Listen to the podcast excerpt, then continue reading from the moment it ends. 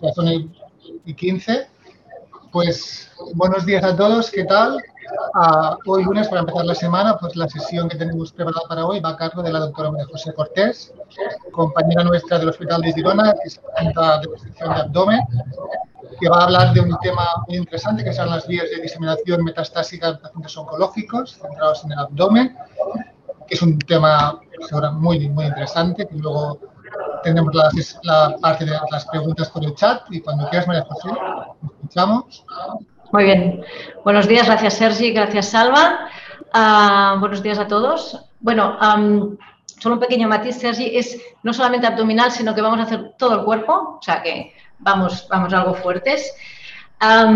Quiero empezar primero diciendo que no soy una especialista, no soy una especialista en ganglio, ¿eh? es un tema pues que a veces, um, en mi caso, cuando salva o te proponen hacer una sesión, uh, pues intentas buscar un tema uh, pues que sea interesante para la gente, pero a veces de forma egoísta también un tema que donde tú tengas algunas lagunas y pienses, bueno, pues va a ser la manera de, acabar de, profundizar.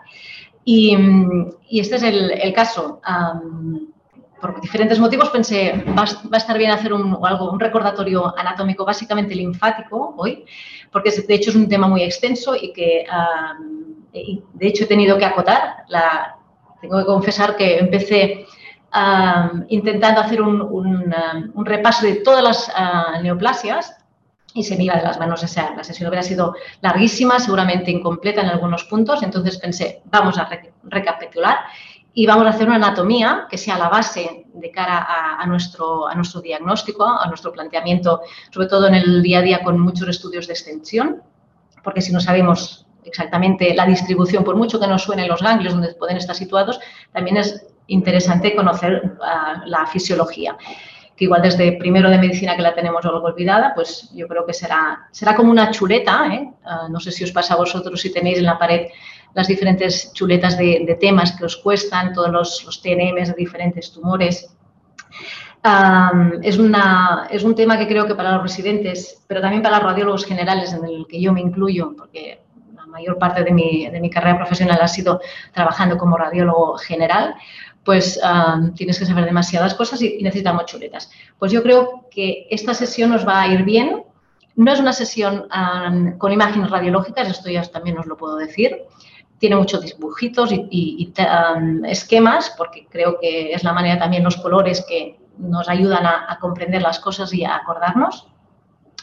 Y va a ser alguna pincelada de lo que es el comportamiento tumoral, uh, muy, de forma muy aislada. No voy a entrar en el concepto de la linfoangiogénesis que está descrita en tumores primarios o también a nivel de metástasis que condicionan una segunda, ¿no? como una segunda vía de, de, diseminación. Esto lo vamos a dejar. Así que, bueno, planteado ya el, un poquito de qué va la charla, si os parece empezamos.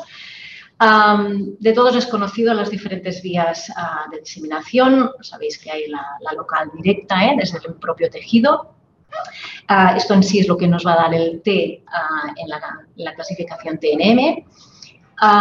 La vía linfática, que es la que hoy va a ser la protagonista, que nos va a dar el N y la hematógena, que da forma, vamos a hacer alguna pincelada al final de la sesión. Aquí planteo pues, que si hay algún voluntario más para completar en, propias, en próximas sesiones, pues queda totalmente abierto y, con, permiso.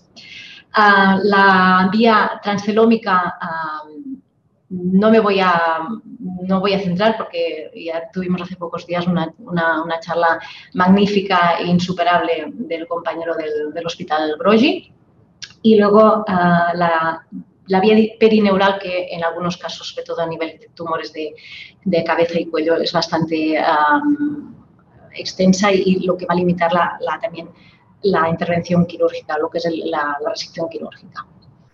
Bueno, pues nos centramos con nuestro querido sistema linfático. Volvemos a, a principio de, la carrera de medicina y tenemos uh, que está formado por uh, líquido que es la linfa, los ganglios y los diferentes vasos linfáticos. No voy a entrar en órganos que también participan, como el bazo, el timo, esto lo vamos a dejar, y nos vamos a centrar en lo que son estas vías de, conducción de la linfa. La linfa, sabéis que es el líquido que um, se excreta o lo encontramos en el espacio intersticial y va a drenar a través de estas pequeñas aberturas a los... ¿Veis el, puntero? Sí, ¿eh? ¿Se ve el puntero? Eh, sí, sí, sí, sí, muy bien, muy bien. Va a drenar a través de estas pequeñas aberturas a lo que son los, conductos. ¿eh? en principio, al igual que los vasos linfáticos, le vamos a llamar un capilar linfático, ¿eh? muy, muy finito, y que luego progresivamente en dirección central, de la periferia hacia lo que sería la zona central, a drenaje venoso en las venas yugulares, pues se va haciendo más amplio. Va a adoptar también, va a presentar unas válvulas eh, y desde, desde, la parte más de capilar pues se va a ir aumentando a lo que llamamos colectores y luego se transformarán en troncos. Esto lo vemos enseguida. Recordar también que el sistema linfático está, lo encontramos por todo el cuerpo, a excepción del sistema nervioso central, médula ósea roja y también ciertas partes del bazo o tejidos avasculares como puede ser el epitelio. Bueno, llegamos a nuestros queridos ganglios, ¿eh? estos ganglios que nos dan tanto mal de, dolor de cabeza a la hora de, valorar los estudios de extensión o los controles, controles oncológicos. recordar solo, a pesar de que hoy teóricamente esta charla va con el tema de diseminación, ¿no? lo que parece que implica ya un, concepto muy oncológico, que los ganglios existen y que la linfa ah, existe en pacientes no oncológicos y también en pacientes que son pues cardiópatas, uh, nefrópatas, y que si la linfa está alterada, ¿eh? Lógicamente va a llegar un, líquido alterado eh, al ganglio y también le va a condicionar modificaciones morfológicas o de, o de costructura en la eco o de atenuación en el TAC. ¿de acuerdo? O sea que no solamente tenemos que ir siempre buscando o etiquetando los ganglios como proceso ah, oncológico, sino recordar en cardiopatas los, ganglios que encontramos en mediastino muchas veces, ¿eh? a través de, si hay un edema intersticial, uh, edema pulmonar, pues, pues la linfa también va a estar aumentada y los ganglios van a tener que trabajar más de lo normal. tenéis aquí estos vasos linfáticos aferentes, ¿vale? Que entran. Aquí uh, el tejido del ganglio, sabéis que aquí participan las, las células inmunitarias, ¿eh? Eso también el, tema ah, de, la afectación infecciosa, el aumento de tamaño en patología infecciosa. Y luego saldrán por el, ah, vaso eferente, ¿eh? aquí nuestro querido ilio ganglionar, que siempre lo describimos, que siempre hablamos que si presenta todavía ese aspecto graso o está borrado, ¿eh? pues aquí la morfología esta imagen únicamente para que veáis la continuidad, ¿eh? lo vecino que, eh, tenemos el, vaso linfático de, los, de, los, vasitos, en este caso es una arteriola, ¿eh? y de ahí pues la, posibilidad de, infiltración. este número que tenemos aquí, de 500 a 1000 ah, ganglios en el cuerpo, pues en, toda la literatura que he mirado es bastante ah, variable. ¿eh?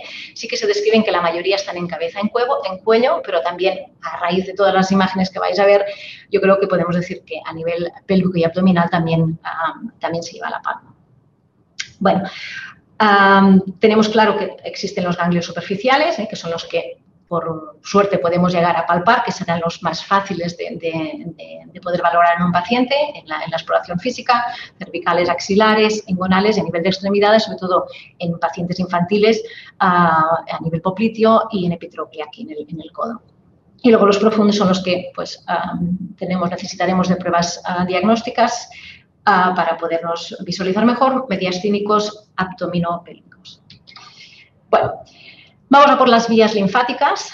Ah, tenemos una vía linfática superficial y que es la que va paralela a las venas más superficiales de la piel y luego la profunda. a medida, acordaros de que os hablaba de los colectores, ¿eh? desde lo, que es el capilar ah, linfático cada vez se va ensanchando más e irán formando estos colectores que luego acabarán en troncos. ¿eh? simplemente nos está también ya describiendo que son más anchos tenemos los troncos ah, linfáticos a nivel torácico, que tenemos el yugular, el subclavio y el mediastínico, como luego veréis en, diferentes imágenes, y los linfáticos a nivel de abdomen, los dos lumbares, izquierdo y derecho, y el intestinal. os, recuerdo aquí nuestra querida cisterna Kili, ¿eh? que a veces podemos, se sitúa a nivel de L1 para órtica puede variar de, lateralidad ¿eh? ah, y lo que tenemos que siempre nos va a dar la sospecha de, que pueda ser una adenopatía. En este caso, la cisterna Kili mm, no es tan grande, es un poquito más pequeña, pero sí que es como un pequeño, una imagen nodular ah, de atenuación líquida ¿eh? y que nos puede hacer pensar, tenemos que recordar que existe y dónde, dónde la encontramos. Bueno, ya a nivel de, los, de estos troncos, que como os decía, tenemos que diferenciar dos grandes porciones. ¿Veis el color, no? Porque yo aquí lo tengo en blanco y negro. A vosotros sale el color, ¿eh? Sí, sí. No sé si recuerdo que este era azul o verde, no me acuerdo, porque lo tengo en blanco y negro. Bueno, que veáis la diferencia Vale, de lo que es el drenaje de extremidad ah, superior derecha, la mitad derecha de la cabeza del cuello y del hemitórax. ¿eh? Esto va a la gran vena linfática o también se le llama ah, ah, conducto, el derecho. Y luego el conducto torácico es el, principal porque abarca y recoge toda la linfa de las extremidades inferiores, de las dos, pelvis, abdomen y toda la mitad izquierda de la extremidad, cabeza y cuello acuerdo? ambos ah, conductos van a drenar a nivel de las venas yugulares, ¿eh? a zona ya mediastínica, ¿de acuerdo? Es un puntito también que tenemos que recordar en, cuando analicemos los tags torácicos, ¿eh? tener presente, pues, eh, si lo podemos seguir a nivel longitudinal, es muy, muy fino. Y también están descritos mm, bastantes variantes anatómicas de cómo drena este conducto torácico a la, vena uh, yugular izquierda. ¿De acuerdo? Bueno, vamos a hacer dos puntos de, estos, eh, de lo que nuestra valoración de la ecografía, nuestra bendita ecografía, solamente para, estos, para estas adenopatías o estos ganglios superficiales que tanto nos da la, valoración y el acceso directo a hacer una PAF o una, una VAC en función de, las características o, la situación del paciente, si está descoagulado, etcétera, etcétera. Ah, tenemos, como todos sabéis, vamos a valorar la forma, ¿eh? la forma que sea, ah, si ha perdido su forma más, más redondita, ovalada, se, se empieza a, presentar ah, unos contornos más lobulados, el aumento de tamaño. En principio, como sabéis, estos son también mm, términos generales, ¿eh? porque no vamos a decir que una adenopatía por 8 milímetros ah, no sea patológica ¿eh? en función del territorio. Sabéis que los ganglios engonales les permite hasta un diámetro ah, de 2 ah, centímetros, mientras que en el resto de territorios lo acotan a un centímetro pero es como todo, en función ¿no? de muchas veces de la, de la evolución radiológica que nosotros veamos. Si un paciente presenta de golpe un crecimiento, a pesar de que esté dentro todavía de los límites, pues vamos a mirarlo con mucho más cariño y más atención y poniendo la sospecha de que igual allí sí que hay una nueva metástasis um, ganglionar. El reemplazo del, del, ah, ¿eh? cuando ya no vemos este aspecto ecoestructura hipergogénica de la grasa. Aquí os he puesto estas dos estrellitas, es, una chuleta para mí, para que me acuerde de deciros que a pesar si, lo, que, lo que es más importante es la desaparición de esta estructura grasa. Cuando el hilio está desestructurado, aunque el tamaño no sea patológico, vamos a tener que sospechar de que ganglio ah, vamos a tener que pincharlo. Márgenes irregulares, lógicamente, con estructura heterogénea. Calcificaciones, bueno, sabéis que hay ganglios que calcifican por, ah, procesos infecciosos como la tuberculosis, pero también ah, tenemos que pensar en, metástasis del carcinoma de tiroides. calcificaciones también las veremos en procesos de linfoproliferativos que ya una vez han, estado tratados con quimio. Áreas quísticas y la, vascularidad a, través del ganglio, ¿eh? también a veces midiendo el índice de resistencia. Bueno, vamos a empezar nuestro viaje ganglionar ah, por todo el cuerpo.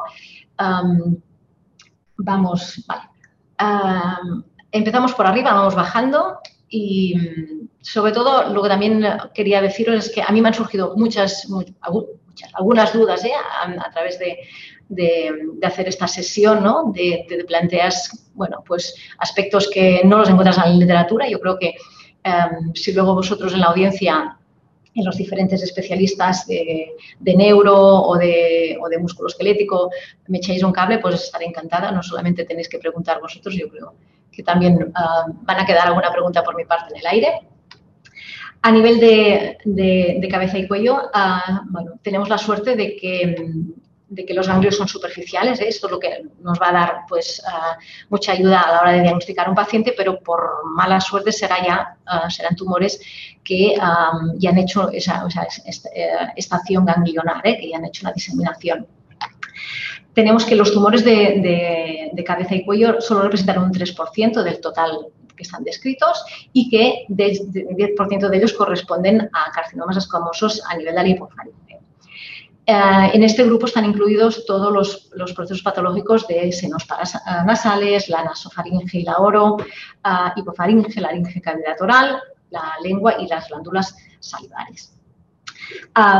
un detalle aquí en el drenaje superficial, eh, porque muchas veces lo encontraréis, bueno, lo que es radiólogo general o también ecografías ¿no? de paciente que viene porque se ha notado el bultito y no se eleva y entonces nuestro compañero de familia nos lo envía a hacer una ecografía ¿no? para ver el aspecto que tiene. Muchos de ellos son simplemente por ah, patología a nivel también de la piel del cuero cabelludo. y luego tenemos que el drenaje profundo eh, está sobre todo más centrado en lo que es la mucosa de vía aerodigestiva superior y de laringe.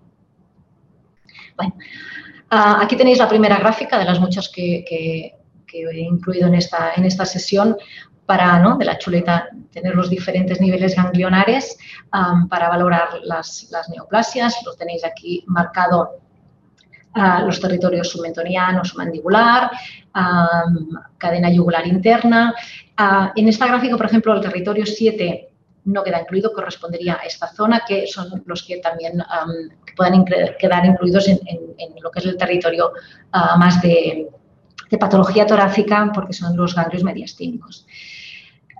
tenemos que las neoplasias uh, supraglóticas debutan tarde en principio porque no van asociadas a, por ejemplo, a ronquera, entonces ya las diagnosticaremos con afectación adenopática, mientras que procesos neoplásicos en la glotis como dan más clínica, entonces estos, ah, y además las cuerdas vocales no tienen un drenaje linfático, pues irán no tendremos patología ganglionar. Solamente hacer un recordatorio que las neoplasias de, cabeza y cuello tienen a veces una diseminación a, nivel perineural, muy importante a la hora de, hacer el informe de cara a la cirugía, en lo que pueda limitar la resección quirúrgica. Pasamos, vamos bajando, pasamos a tiroides. otra gráfica para que veáis en principio las, porque si no esto oralmente es algo muy, muy difícil de explicar, ¿eh? de dónde, a dónde drenan los diferentes procesos ah, tiroidales. he encontrado un artículo muy interesante donde os explico brevemente. Lo que hacen es dividir anatómicamente pues ah, en los dos lóbulos, ¿eh? en, tanto en el corte axial, en la parte lateral y central, antero-posterior, y luego en un corte longitudinal, ah, pues los, tercios superior, medio e inferior de cada, de cada lóbulo. ¿eh? Aquí tendréis las vistas, paso a la siguiente, ahora sí nos centramos. Esto sería una vista anterior ¿eh? de, la, de, la, tiroides, con la zona del ismos, el, derecho y el izquierdo, superior, medio, inferior. y Creo que estos son en azul, ¿eh? los, los puntitos que son en azul, creo que esto, porque como y los otros en amarillos, pues los, los, los procesos neoplásicos, los, nódulos tumorales que están situados en estas regiones, tienen un mayor porcentaje de extensión a, los ganglios que tienen también aquí dibujados. ¿eh? Aquí tenéis el, ah, es un estudio de un grupo chino Ah, del 19, del año 2019, creo, y que lo he encontrado bastante bueno, interesante. No sé si los compañeros de, Neuro y Emma luego puede, puede aclarar si, si, esto es verídico o no, o si, si, lo tienen muy en cuenta, ¿no? En función de, de dónde localizan el nódulo, uh, estás más al, caso y si ven pues, un pequeño ganglio, sospechar de que, de que puede ser ya metastásico. Bueno, seguimos, nos pasamos ya a la, región torácica. el tórax ah, en sí pues vamos, podemos dividirlo en, pleura ¿no? y en, pulmón y vía aérea. aquí tenéis una gráfica muy bonita de toda la distribución de las cadenas ganglionares para acabar, si recordáis, ¿eh? a los, en el conducto torácico que va a, drenar a la yugular derecha y, del, y, de la gran vena linfática izquierda. Entonces, recordar que existen los ganglios intrapulmonares, ¿eh? esos que muchas veces pues de forma, bueno, que los vamos a encontrar en el TAC, normalmente como estructuras ovaladas, ah, inferiores sobre los 15 milímetros, ah, bastante, bastante distales, uh, subpleurales, ¿eh? Y que, bueno, muchas veces los encontramos y luego desaparecen y a veces esa evolución radiológica es la que nos, nos confirma de que, de que podía ser un ganglio intrapulmonar. Aquí tenéis la, la vía, dirección de, de drenaje, de cada uno de los lóbulos y aquí muy interesante también planteo otra pregunta ahora próximamente para que algún, algún especialista en tórax igual me la pueda responder. Tenemos que todo lo que sería el, pulmón derecho, tanto campo superior, medio e inferior, va a drenar a los broncopulmonares, a, los, lo que sería periliar, ganglios periliares, y de aquí pasaría a carina y luego acabaría drenando a gran vena linfática, o sea, lo que sería la porción derecha, mientras que el pulmón izquierdo ah, tenemos una porción del lóbulo superior que sí que irá a su lado ipsilateral, mientras que el 70% de la, de la linfa del, resto del pulmón izquierdo lo que hace es pasar al lado derecho. Ahí queda la duda, ¿no? De, en qué tumores, ¿no? O sea, si mm, básicamente neoplasias del, lóbulo superior, perdón, del campo superior, ah, será rarísimo que encontremos ah, N3 ¿eh? o N2 contralaterales y, y, si realmente esto, esto verifica por vuestra experiencia. Tenemos la gráfica aquí también en colorines, ah, la chuleta que tenemos muchos con todos los, territorios ganglionares mediastínicos para saber eso, eh, poder hacer una descripción más detallada. ¿eh? Muchas veces pues decimos ah, ganglios um, paratraqueales o adenopatías paratraqueales y podemos igual dar el, detalle, ¿no? Si es un 4R o un 2R, pues siempre mejor de cara a la información. Solamente os he puesto una, gráfica del TNM ¿eh? para no de la, octava edición, publicada en diciembre del, 17, como, ejemplo. ¿eh? Y es lo que os decía, ¿no? Plantear la pregunta de si neoplasias en el campo superior izquierdo, ¿eh? si es infrecuente o raro o imposible de que, de que una extensión ah, contralateral. Bueno, los ganglios pleurales tenemos, ah, sabéis que la pleura visceral y la parietal tienen diferentes irrigaciones y por el mismo motivo también serán, habrán vías linfáticas algo diferentes. La pleura visceral drena básicamente a ganglios mediastínicos, mientras que la parietal lo hace sobre todo a ganglios iliares. Entramos en la mama. Ah, yo creo que la mama es la zona que está mejor descrita en la literatura de todo el drenaje linfático me parece bien, me parece muy bien. Y tener claro, sobre todo con estos dos esquemas, que el 75% de la linfa, primero lo que hace, bueno, tenemos un, plexo supareolar y a partir de aquí ah, el 75% de la linfa lo que va a hacer es hacer un territorio lateral, ¿eh? Va a drenar a estos seis grupos ganglionares primarios, ¿eh? el axilar y hacia los claviculares, suprainfraclavicular. Estos seis son el, grupo pectoral, subescapular, lateral y luego tenemos los centrales y más apicales, ¿de acuerdo? Y el 25% restante del linfa lo que va a hacer es un trayecto ah, medial y a través de, lo que serían los ganglios para, ah, de, la, de, la, cadena mamaria interna y recordar también de alguna gráfica previa que he enseñado que hay una conexión contralateral con, el, con la otra, con la vía, con la vía izquierda. Esto, la clasificación ecográfica de Berry, los compañeros de Mama pues la tienen muy, muy clara. Es, en, los cinco grupos que podemos dividir el, aspecto ecográfico de esta adenopatía axilar. ¿eh? en función pues, del, grosor de la corteza, de la desfiguración, también de la afectación del, del y la, pérdida del hilio y el grosor sobre todo. ¿vale? Os dejo aquí la, clasificación para que la tengáis de recordatorio. Bueno, pasamos al, territorio, dejamos el, el, tórax, vamos bajando, entramos en abdomen.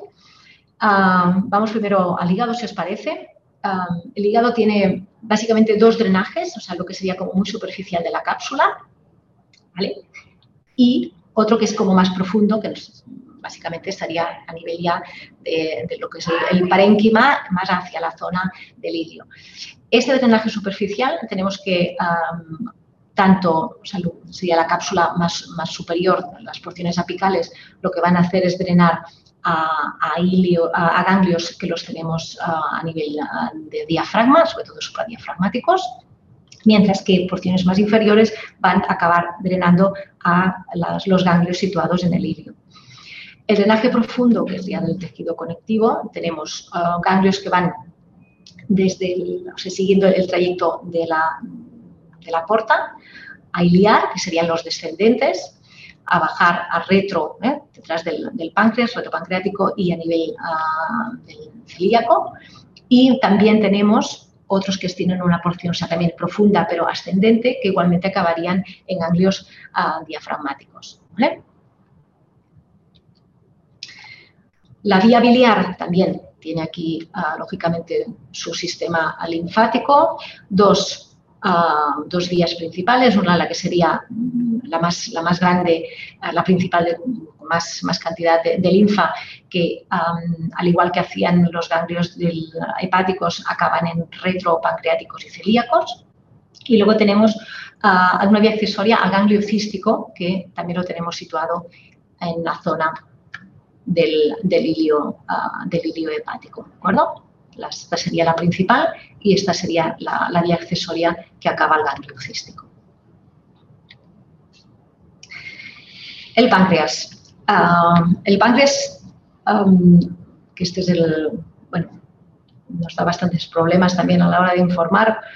Tenemos cuatro grupos principales. Uh, unos, vía colectora que acaba en una cadena ganglionar que es la superior, ¿eh? que esta es la que va al largo, tenemos que imaginarnos aquí la arteria esplénica y drena hacia la región celíaca. Luego tenemos los ganglios, ah, el grupo inferior, ¿eh? que drena a los ganglios mesentéricos ah, superiores. Tenemos un grupito que son los esplénicos, ¿eh? situados aquí en la, zona de la, de la, cola del páncreas, que igualmente luego acabarán uniéndose al, al largo de la vía de la arteria esplénica y por último los que hacen este arco, el pancreático duodenal, ¿eh? los arcos vasculares y se pueden dividir en un grupo superior y un grupo inferior. ya veis que aquí tenéis mucha información si queréis hacer un, informe muy exhaustivo de dónde se sitúan los ganglios. Ahora ya no tenéis ninguna excusa. El bazo. El bazo, el bazo es como bastante, como, em, bastante abstracto en sí. Ah, podéis imaginaros que los poquitos que hay a nivel del hilio, eh, lo que van a hacer es seguir a toda la cadena que va a lo largo de la, arteria y que se van a unir con los que hablábamos del, páncreas, ¿de acuerdo? Y importante es que ah, estos ganglios esplénicos también reciben, ah, como hablábamos, lo veremos del, estómago y del epiplón mayor, ¿de acuerdo? Muchas veces esto hace esta zona bastante resecable. El intestino delgado. En el intestino delgado tenemos dos corrientes ah, ah, principales, siguiendo también lo que son las, vías vasculares. La más grande eh, es lo que sería el arco I1 ilial, que es el predominante, que van a ir a, ir a parar estos ganglios más centrales y luego ah, están en la raíz del mesenterio y luego iremos irán subiendo a lo largo de los, vasos mesentéricos superiores. Aquí, esta imagen de aquí, recordad que esto es la, cisterna de Aquili, ¿vale? Que luego irá para el conducto torácico.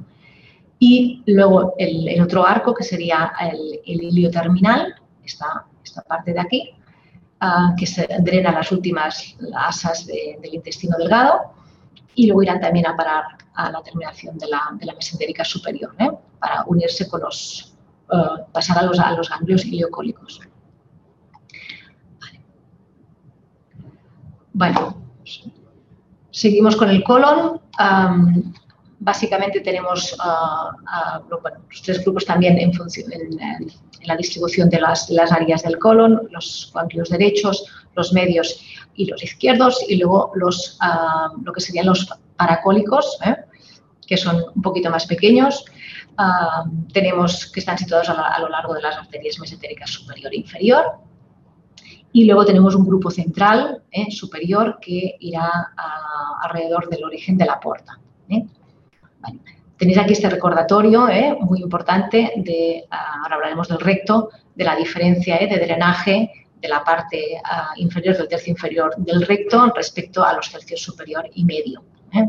Esto de cara al estadiaje es muy importante. Vamos al estómago. Tenéis aquí de nuevo gráfica con todos los territorios ganglionares ¿eh? de cara a poder um, indicar con más exactitud eh, la descripción um, um, del estudio de extensión. ya sabéis que cuanto más información demos anatómicamente hacer las reconstrucciones uh, coronal, sagital y, y, a ser posible un estudio en angio para, valorar posibles variantes anatómicas ¿eh? de, las, de las arterias viscerales. Esto es una gran información muy importante para el cirujano. Aquí tenéis todos los, todos los territorios. Quiero centrar Fijaros aquí, según la situación de la, neoplasia del proceso, dónde va a ser el primer, el primer punto donde van a drenar, ¿eh? según la, curva, la parte superior, la curvatura mayor, eh, curvatura menor o la zona del, del, fundos. Y uh, sí que quiero um, aprovechar ¿no? para, para citar al nódulo de, de y el nódulo del irlandés. El nódulo de Firshoff es una adenopatía se sitúa a nivel supraclavicular izquierdo, mientras que el nódulo del irlandés lo tenemos axilar. Bueno, quería hacer un poco, mm, dado que esta señora se llama como yo, pues pensé, vamos a, citar al nódulo de, la hermana María José, que muchas veces ah, lo tenemos olvidado esto no lo vamos a ver nosotros, nosotros lo que vamos a ver es esta imagen aproximadamente, porque muchas veces incluso la, zona umbilical ni, se explora el paciente, cosa que está mal hecha, pero recordar, aunque las metástasis cutáneas sean ah, raras, ¿eh? pero yo creo que en un paciente oncológico siempre se ha de valorar toda, toda lesión cutánea, pues tenéis que este, esta mm, es una lesión cutánea metastásica que normalmente suele ser de origen intraabdominal, ¿eh? Gástrico, por, si os lo explico ahora, o colorectal y páncreas. Y predomina más en, más de mujeres que, en hombres. fue esta señora, esta enfermera, que lo descubrió. de la vía transcelómica os digo que no voy a citarlo, solamente aprovecho para, ya que estamos hablando del, de, estómago, ¿eh? Saber que también hay una posibilidad de una extensión aquí en el, de implantación ah, de células tumorales gástricas en lo que sería el anillo de, de Blumer. Y, bueno, como ejemplos de, diseminación transcelómica ¿eh? a través de este líquido en cavidad, pues todo lo que sea la, la carcinomatosis peritoneal que ya nos explicó el compañero del Hospital Rogi, o una pericarditis o la extensión gástrica a través de, del, del epiplón esto creo que lo he hecho doble, perdonad. Bueno, de recto, como decía, tenéis que diferenciar, mm, es muy importante la localización, es si está afectando a los tercios superiores, medio o inferior, porque ah, igual que la, irrigación tenéis que la afectación del tercio distal y zona región anal, lo que va a hacer es una, una extensión a ganglios inguinales también, ¿de acuerdo? Bueno, vamos muy rápidamente a acabar el abdomen. Ah, creo que en cinco minutos lo tengo, Salva. Riñón y uréter, podéis imaginar que a nivel de riñón tenemos unas vías que son anteriores, medias o posteriores en función de la localización respecto a los vasos, de lo que es el hilio renal, y que por tanto lo más fácil es que cuando la afectación es del riñón izquierdo, lo primero que quede afectado sean los paraórticos y luego pasen a interaorto cabales y luego al paracabal, ¿de acuerdo? Y a nivel de, del uréter va a ser en función de los tercios, del, del, tercio donde esté, donde esté afectado. De la pelvis femenina mm, vamos a hablar un poquito todos los puntos. A nivel de ovario, saber pues, que los, las, cadenas ganglionares siguen las venas ováricas y van a llegar a estos ganglios aórticos de la región lumbar. ¿eh? Recordaros el plexo lumbar izquierdo y derecho que os explicaba y, y a partir de ahí hasta, hasta vasos renales. la trompa, la afectación de, las trompas uterinas también van a, seguir a los ganglios del ovario y a la región lumbar el útero tiene diferentes, ah, diferentes vías, lógicamente en función de dónde esté el proceso, ¿eh? si es más en, la, cara superior, tenemos que hay un drenaje de vía superior, ¿eh? que tenemos que son estos de aquí, aproximadamente, ah, que van, van, a ir a los ilíacos externos y comunes. Una María José, más... Dígame. perdona que te corte, ¿eh? no. Son y 50, te lo digo porque sí. no sé cuántas diapos te quedan para luego hacer un poco de preguntas. ¿eh? vale, yo, ah, no, mm, a mí más, cinco minutos creo, ¿vale? ¿vale? Si no, o sea, um, también lo que puedo hacer o sea, es, eh, veis que, bueno, que tenemos...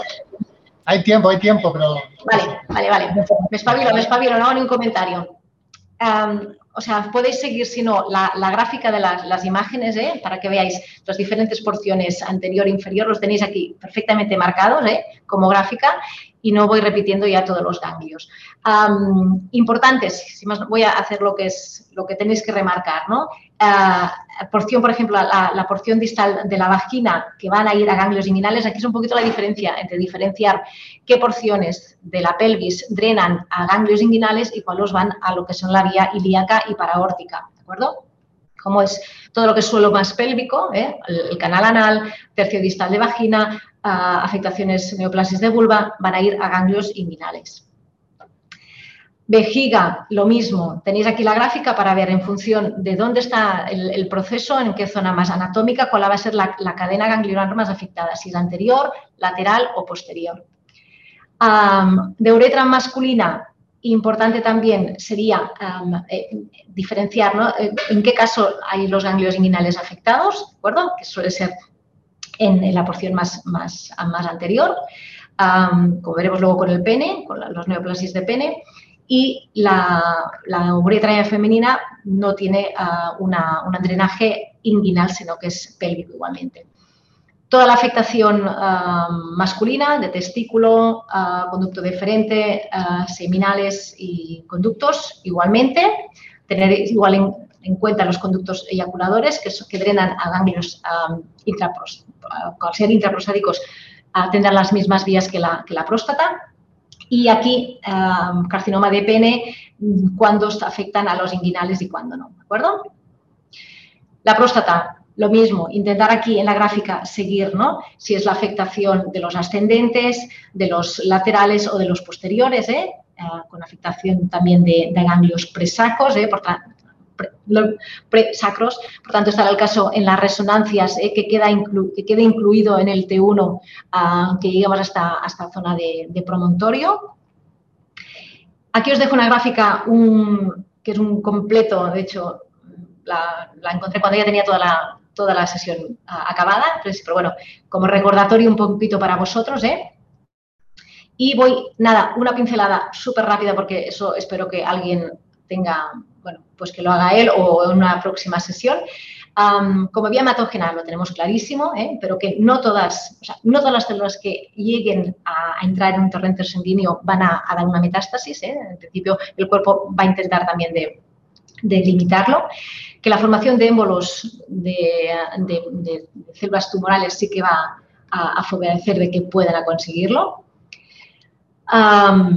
el por qué Ah, lógicamente como recordatorio anatómico de cuál es, ah, según el drenaje, si es vía portal, que pase primero por hígado o sea ya un drenaje directamente a vía cava, va a dar que tengamos pues una afectación más ah, de pulmón, de hígado, de hueso, cerebro, etcétera, etcétera, ¿vale? Esto es el orden de frecuencia con alguna gráfica os dejo.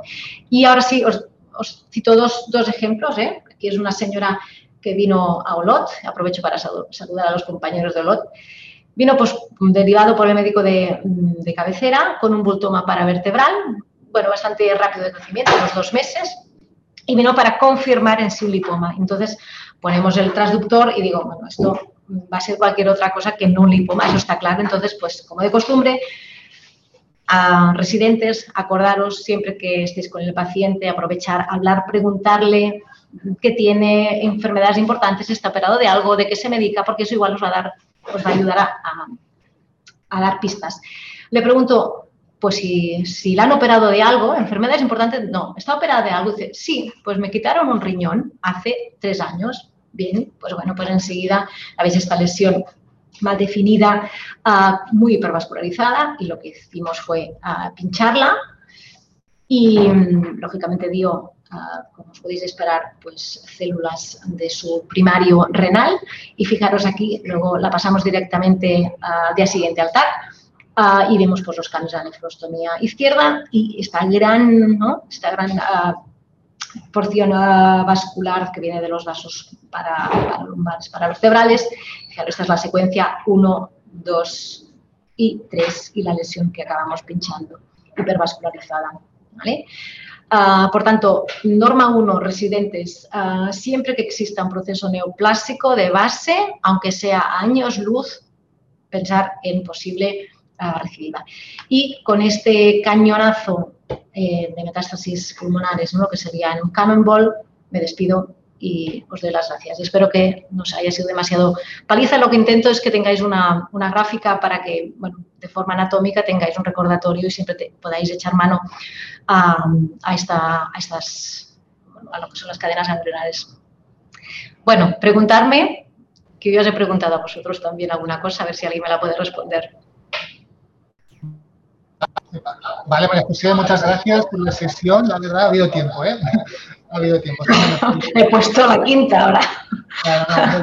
muy, interesante la charla, la verdad, muy, muy valiente también, porque intentar resumir toda esta información y todo este regulatorio que se me va bien es difícil, ¿eh? Gracias a María José. Si quieres, ya vamos directos a las preguntas, ¿vale? Que hay algunas. A la primera, que ah, ah, de, de, Sara Pedraza es el tema de la ecografía con contraste, ¿no? que ya se utiliza con, con las ecos de riñón, con, con, hígado, y si crees que deberíamos usar más esta técnica de lo que hacemos para poder descartar la afectación tumoral a nivel de, de la demopatía. Bueno, yo, sí, um, a ver, yo siempre digo que si, si se dispone del, del medio, ¿por qué no utilizarlo? Si, uno tiene que estar en función de, lo que dispone en su hospital, en su medio de, trabajo, de sus agendas y de lo que se siente cómodo y, tiene experiencia. Alguien que no, no, hace nunca ecografías con contraste, pues no es necesario que empiece a probar lógicamente. Si tiene más a mano uh, otra, otra, otra prueba de imagen, pues que la haga. sí, claro, lógicamente es una, prueba que, es bastante rápida, que es fácil, que no tiene que no tiene que es mucho más rápida en sí que, otras exploraciones, que no irradia, por tanto, si se dispone de ella, adelante, pero siempre con, la experiencia indicada ¿eh? y pensar que a veces es también difícil ¿no? el eh, diferenciar un proceso inflamatorio agudo en aquel momento de un proceso neoplásico. Y a veces tenemos que esperar un tiempo en ver cómo evoluciona. ¿no? o sea, el hecho de hacer esta ecografía cuando tenemos una, prima, una, una, primera imagen y tenemos, han pasado tres semanas y esto no ha cambiado, ¿eh? o hemos descartado otra patología concominante, pues sí, utilizar una, una prueba con contraste. Vale. Otra pregunta también está referente al melanoma. Respecto a las estimulaciones cutáneas, como el melanoma, ¿cuáles son los aspectos esenciales que tú crees que deberíamos recordar? Ah, no puedo responder. No puedo responder, lo siento. No puedo entrar. El melanoma estaba, quería haberlo citado, pero por tiempo ah, fue imposible. En sí, la pregunta viene para lo que son adenopatías o la valoración de la propia lesión. Me imagino que de adrenopatía, es la pregunta, me imagino. Ah, entonces, de Salva, no sé si quiere hacer algún apunte, porque la pregunta es suya. Salva, a ver. concreta, es que no. No, no, solo era, como nos has enseñado también, cada tumor, cómo se disemina, si tenemos que acordarnos con un melanoma algo, porque normalmente nos piden... Melanoma es hematógeno, básicamente. La, extensión del melanoma es, hematógena ah, y por eso tampoco no he entrado más, ¿no? Así que he dejado en, la, imagen de, por ejemplo, la afectación de, ah, de corazón, ¿no? La, extensión cardíaca, el, melanoma. bueno, un, apunte, si me, si me permites, José, también en el tema del esófago, por ejemplo, que, también supongo que por tiempo no lo, has, no lo has citado, sí que es verdad que tiene, es muy peculiar, tiene una peculiaridad que tiene una diseminación distinta al, resto del tracto gastrointestinal y es que tiene una red linfática tanto a nivel de la submucosa como de la mucosa. Entonces sí que es verdad que cuando miras, lo digo porque, bueno, es la parte del comité cuando vamos, que cualquier tumor, aunque sea un T1, un, T, un T1A, un T1B, tiene la capacidad de poder hacer ganglios a nivel a, distancia, todo lo que es loco regional, desde su, perigástrico, por estar típicamente muy atípica ¿no? a nivel del esófago. Y siempre es lo importante de conocer ¿no? en cualquier órgano todas sus cadenas ganglionares ¿no? para intentar verlas todas y luego hacer un, un, correcto. En el caso del esófago tiene esta peculiaridad que a, pesar de ser un T1, ¿no? te puede llegar a hacer una positiva o a nivel del cuello o perigástrico, ¿no? Ah, más hay alguna pregunta más mm, que me dicen. En cuanto a las variantes anatómicas que a nivel arterial y venoso pues son muchas son conocidas y, descritas y a nivel linfática sí crees ah, se conocen las posibles variantes anatómicas a nivel linfático. Tantas ¿no? como las otras a ver, em, eh, tenemos que, pensar de que, la, red linfática sigue la, vía sanguínea y por tanto mm, irán muy, muy paralelas y a nivel sobre todo quirúrgico, ¿no? Una vez eh, lo que a ellos les interesa es sobre todo descartar variantes ah, vasculares, ¿no? De cara a hacer la, exéresis ah, y ya, ellos ya pueden seguir luego la propia cadena otra pregunta de la doctora Nadia Viejo y es ah, ah, el eje que medimos del ganglio si siempre tiene que ser el eje corto. Sí, sí, sí, sí.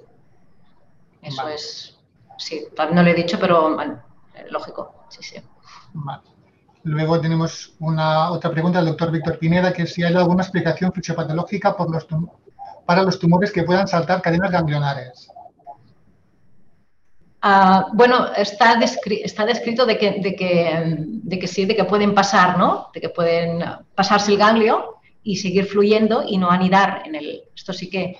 Ah, el, por qué no, no, no, te lo puedo decir, pero sí que está, está descrito, ¿eh? De que, y que es la lógica, ¿no? Dices, pues, por ejemplo, la adenopatía, ¿no? El nódulo de Virchow, ¿no? ¿Cómo puede ser que no tenga una, una afectación del resto de adenopatías y en cambio pues haya drenado directamente al conducto torácico ah, a nivel uh, supraclavicular. Sí.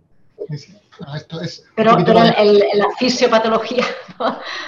Bueno, un poquito el ejemplo del esófago, que sí que es verdad que como la red linfática de la submucosa es a nivel vertical, tú puedes tener una tumoración a nivel de la unión y saltarte todas las cadenas mediastínicas y tener la adenopatía a nivel supraclavicular por esta red linfática que en lugar de ser transmural, mm, transversal para la invasión transmural y la diseminación, la cadena a nivel muscular, por esta red submucosa te puede llegar ¿no? a diseminar de forma vertical hacia arriba y saltarte la teórica de neuropatía lo más adyacente. ¿no? En el caso, digo yo, del, del esófago, que es lo que conozco un poquito más. ¿no? Otro apunte del melanoma de la doctora Nuria Ferrán, compañera del PETAC, dio que en el melanoma maligno el patrón de diseminación vendrá determinado por la localización de la lesión primaria. Si bien existe variabilidad entre pacientes, la realización de una linfogamografía es importante para mapear la vía de drenaje específica de la lesión en cada paciente, como apunte que, ha hecho la, la Gracias. Y si no lo veo mal, creo que ah, no hay ninguna pregunta ni apunte más. Pues gracias, María José, otra vez por la. gracias a vosotros por, la paciencia. Y si el, si el doctor Pedraza quiere hacer algún último apunte. Sí, gracias, Sergi. Bueno, María José, magistral tu presentación, muy bien, muy bien. Y como dice Sergi, has sido valiente porque es muy difícil lo que has hecho, o sea que muy bien. Yo creo que la audiencia, para resumir, podemos decir que nos has explicado muy bien anatómicamente todas las vías de diseminación linfática. Nos has recordado también el tema del, por ejemplo, nos has recordado del ganglio de la hermana María José a nivel periumbilical, que ha estado muy bien. Y después en el tiempo nos has dicho, oye, eh, sobre todo los residentes, aunque tarde unos cuantos años, pensar que puede haber una afectación eh, al cabo del tiempo. Lo has dicho muy bien, el tumor renal. Después nos has hablado de las técnicas, nos has comentado en la eco la importancia del hilo graso que desaparece, medir el, el diámetro menor. Y eh, también al principio de todo el coloquio que teníamos antes has dicho que quizás tendríamos que en el PET-TAC optimizar la parte de TAC para evitar irradiar ah, más al paciente. Dos veces. exacto. En resumen, muy bien, muy bien, muy bien. Y muchas gracias, eh, María José, por todo lo que has enseñado, que seguramente nos quedamos con ganas de un poco más, un poco más, pero ya, llegará, ya llegará. Ya llegará, ya llegará. A partir de febrero. gracias a todos. Pero de todas maneras, yo creo que es muy importante porque es la base anatómica esencial para nuestro trabajo. Sin esto no podemos hacerlo. O sea que de verdad que muy bien, muy bien, muy bien. O sea que ánimo y si quieres preparar la siguiente cuando tú quieras, cuando tú quieras. ¿eh? Ya hablaremos. Y yo, si quieres, para despedir a la audiencia, comentarles que mañana tenemos a la doctora María Teresa Clavaguera que nos hablará de las acroiliacas, qué es lo importante para verlo. Ella, como reumatóloga, qué es lo que nos dice a radiólogos y médicos nucleares que tenemos que ver en las acroiliacas. Muchas gracias a todos y nos vemos mañana. Venga, buena semana. Igualmente. Adiós.